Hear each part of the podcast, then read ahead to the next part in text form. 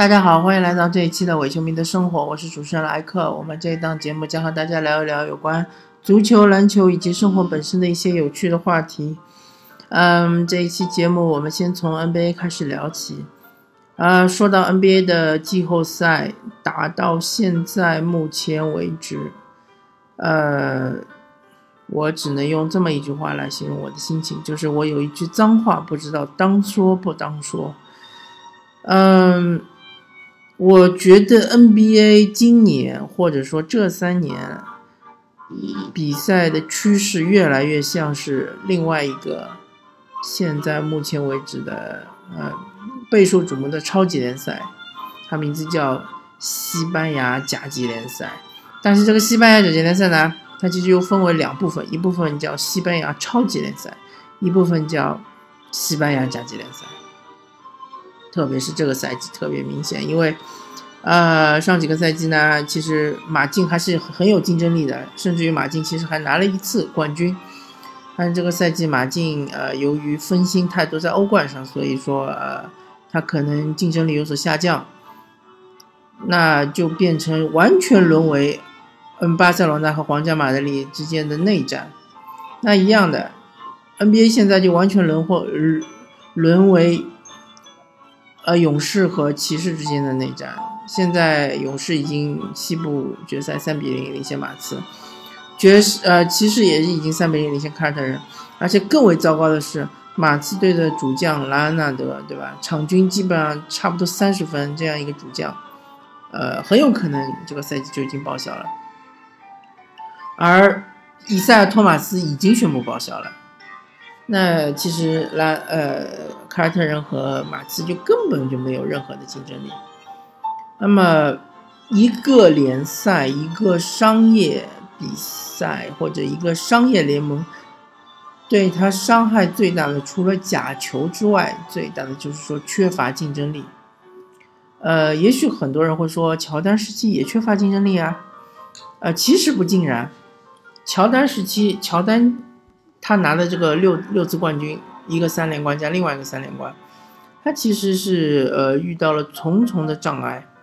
比如说他第一个三连冠，他面前就是活塞，活塞当时的呃乔杜马斯、伊赛呃呃乔杜马斯和呃托马斯，微笑刺客托马斯，对吧？还有兰比尔，还有呃罗德曼。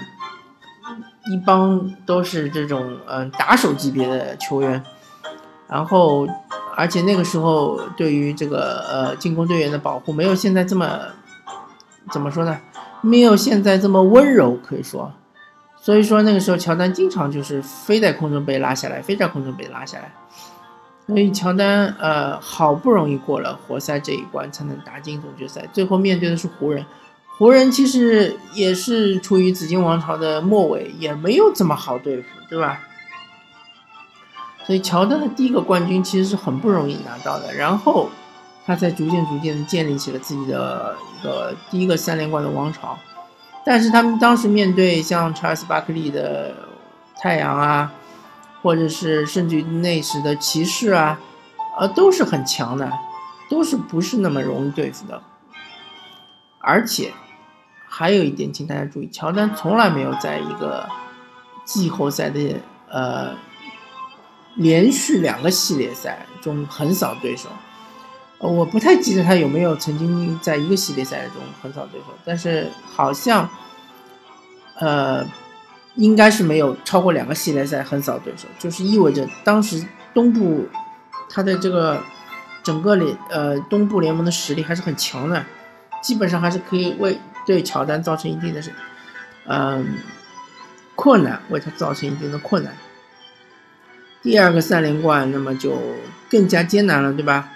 首先，他面对超音速，超音速当时总决赛面对超音速，超音速当时是能跑能跳的，肖恩坎普这么高的身高，这么大的体重，在空中飞来飞去。啊，还有德国射手舒尔夫，对吧？还有呃加里佩顿，对吧？垃圾话高手，还有手套，呃，绰号手套的一个防守悍将。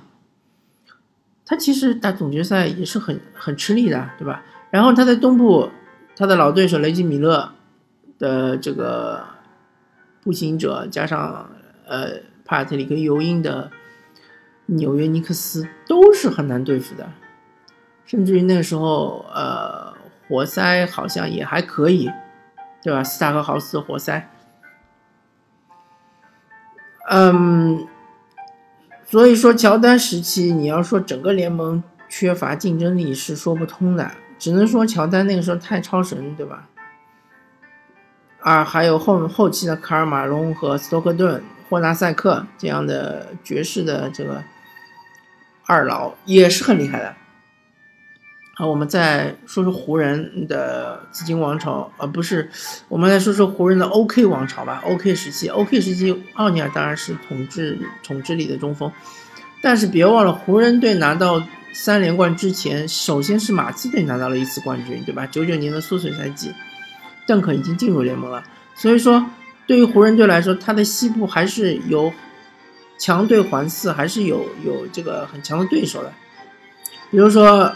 国王队那个时候，对吧？克里斯韦伯、克里斯韦伯，呃，斯托亚科维奇，呃，克里斯蒂，对吧？麦克比比，或者是呃呃白巧克力威廉姆斯，都是很厉害的。还有开拓者，对吧？拉希德华莱士，呃，加克兰多夫，对吧？也是，都是，还有还有，记得是迈尔斯什么的，都是。嗯，身体天赋非常好的球员。然后西部其实是竞争很激烈的。湖人队第一个冠军的时候，西部决赛打这个国王，很多人都是诟病的，说湖人队是靠了裁判帮忙什么的。但是从另外一个方面来看，另外一个侧面来看，就是说明国王是很强的。国王曾经在主场是呃大比分领先，就是说他大比分已经是三比二领先了。主场又是大比分领先，差一点就拿下湖人。最后是被呃罗伯特霍里一个三分绝杀，湖人才全身而退的。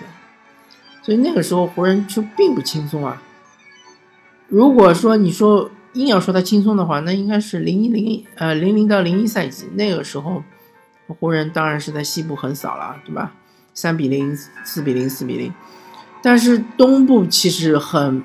竞争很激烈啊！七六人当时能杀出来是很不容易的。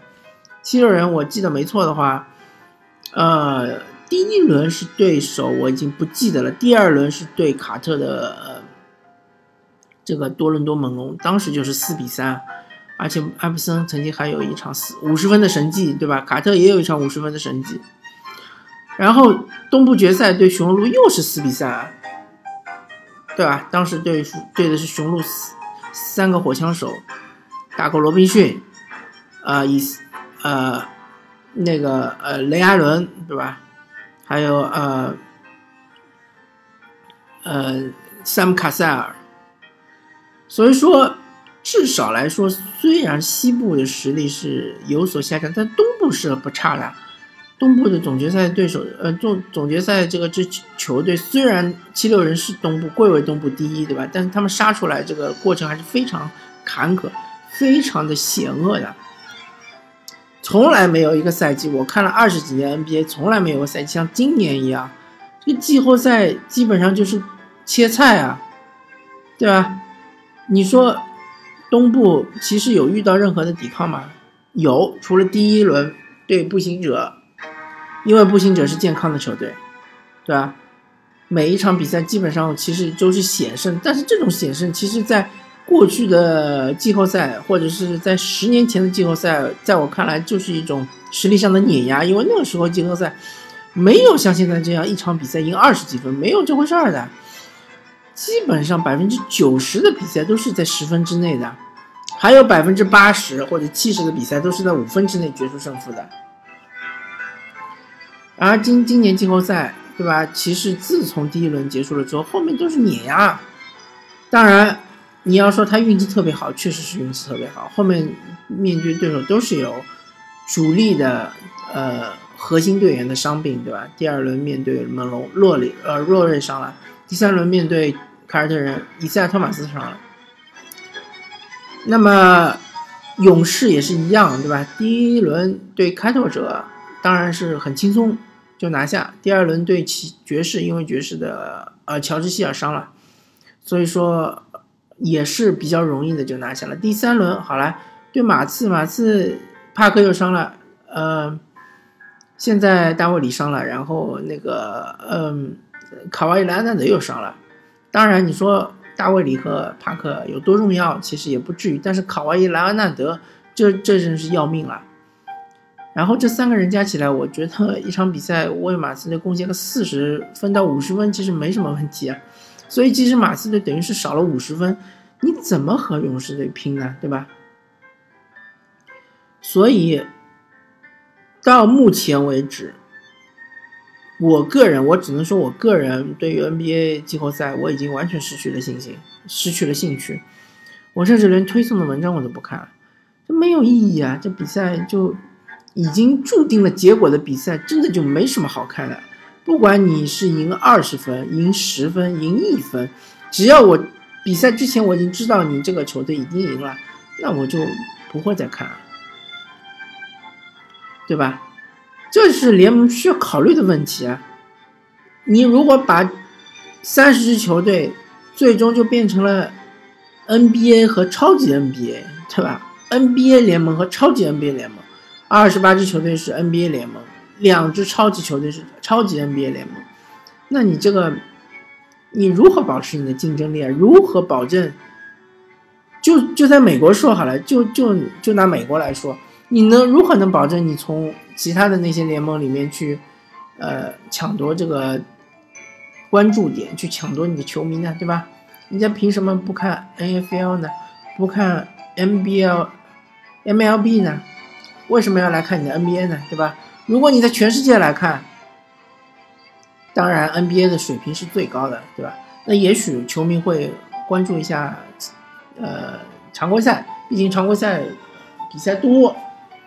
那么可能对于这个，呃，整个的胜负一场胜负不是那么在意，但是如果进了季后赛，对吧？真的就是说是拼刺刀的阶段，你发现突然发现对方是好像是一个高中队在打小学生队，这个就比赛真的就没什么意义了。呃，好吧，对于这个 NBA 季后赛吐槽就到这里，反正总而言之。嗯，肯定是勇士打爵士了，然后我们就看是哪支球队更健康，或占优势。如果两支球队都是健康的话，我还是从理性上来说还是看好勇士队。当然，啊不说错了，勇士打骑士啊，应该是打骑士。当然就是说骑士在季后赛中展现出来他的进攻实力确实是非常的强，不知道勇士有什么办法。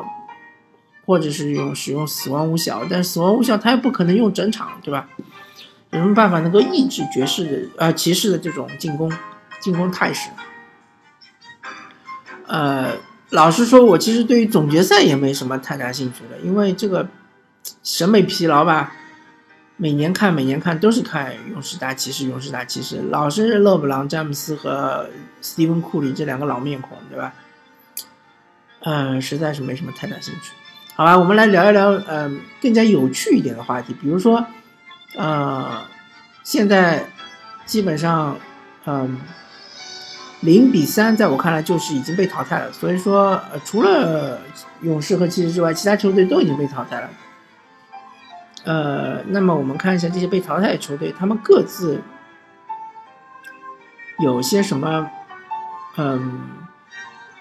下个赛季会有些什么展望，以及一些呃，今年会进入有资格进入自由市场的球员，或者是受限制球员，他们会有呃他们的东家会有什么变化？呃，这今年夏天最大的一条大鱼应该就是保罗乔治。保罗乔治虽然说今啊，保罗乔治应该是呃今年。并没有进入这个最佳阵容，一二三阵都没有进入，所以说他应该是没有机会是和主队签下一份最大的合同，百分之三十五占呃工工资帽百分之三十五的这样一个合同，但是他还是可以和主队就是呃拿到最多的钱，这是肯定的，毫无疑问的。如果他留在步行者，他肯定拿最多的钱。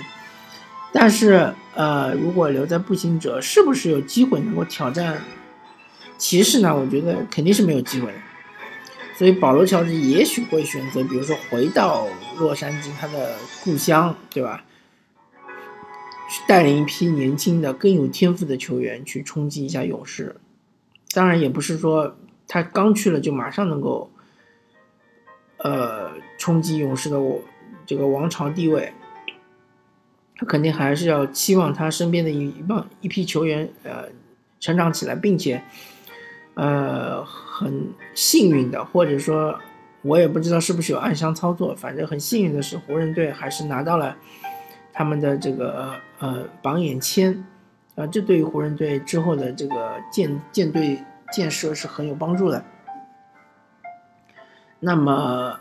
也许保罗·乔治会选择西部的其他的一些强队，比如说，呃，可能会去马刺，但是我觉得可能性不大。